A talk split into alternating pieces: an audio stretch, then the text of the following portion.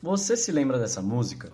Ela se chama Banzo e é da banda Os Tinquans, lá da Bahia, que fez muito sucesso entre os anos 70 e 80. Ela é trilha sonora da novela Escravizaura, de Gilberto Braga, um dos principais autores de telenovelas e minisséries da televisão brasileira e o personagem dessa edição do Hoje na Luta. Antes de lançar Escravizaura, Gilberto foi chamado para conversar com os censores da ditadura, que quase proibiram a novela de ir ao ar por abordar um tema polêmico para a elite brasileira, o racismo, mas a partir da história de uma escravizada branca. Um, um senhor de, de escravos que, que é dono de uma mulher que ele cobiça e ela não quer ir para a cama com ele, mas ele é dono dela legalmente. Até hoje eu tentei inventar storylines para a novela, nunca inventei nenhum tão forte quanto esse. Esse é o melhor possível. Pega qualquer pessoa. Nós todos temos medo de quem é mais forte que nós. Eu acho que o sucesso vem daí. Eu tenho medo do senhor Leôncio.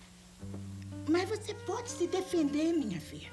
Se alguma coisa de mal te acontecer, conta para dona Esther. Ela não deixa te acontecer nada, não, filha. Ele foi apaixonado por televisão e cinema desde criança.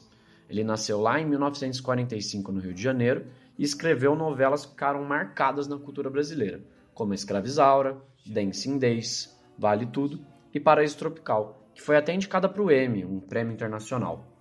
O Gilberto Braga morreu em 2021, aos 75 anos, vítima de uma infecção.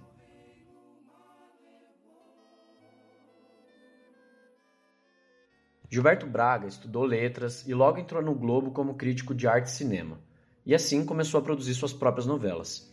Apesar da sua fama na Globo, ele teve que manter a sua vida pessoal longe dos holofotes. Um homem gay só teve sua relação amorosa, que durou 50 anos, revelada poucos anos antes da sua morte. Foi ele um dos autores que melhor mostrou a alta sociedade carioca, com glamour, sofisticação e seus ridículos, sempre com uma visão irônica sobre a elite. Os temas que ele escrevia envolviam ambição social, vingança, corrupção, rivalidade, homossexualidade, racismo e diferença social.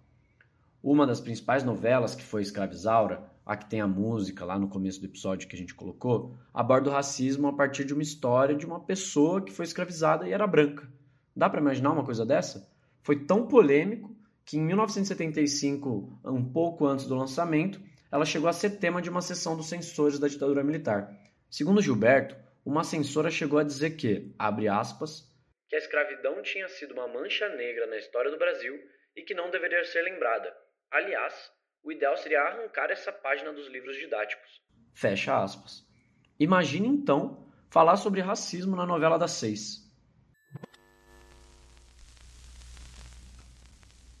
Mesmo com as polêmicas aqui no Brasil e a ditadura, a repercussão internacional de Escravizaura foi gigantesca. Em Cuba, quando ela foi transmitida pela primeira vez em 1984, eles liberaram energia elétrica para que toda a população pudesse assistir a novela. Na antiga União Soviética, que hoje é a Rússia, ela foi a primeira novela brasileira a ser exibida. E no período da guerra contra a Bósnia, entre 92 e 95, foi declarado um cessar de fogo durante os capítulos da novela. A mesma coisa aconteceu na Croácia. A Lucélia Santos, que é uma das atrizes da novela, é até hoje venerada na China por causa da sua atuação. Imagine então o que haveria acontecido se Escravizaura e tantas outras obras brasileiras tivessem parado no crivo da censura. Além da gente não discutir o principal problema do nosso país, que é o racismo, não teremos feito pontes importantes com outras culturas. Falar sobre o racismo é necessário, legítimo e precisa estar tanto nos livros escolares quanto nas televisões.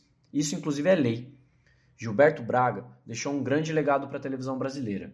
Ele aproveitou seu espaço para cutucar a elite e trazer à tona problemas estruturais da nossa sociedade.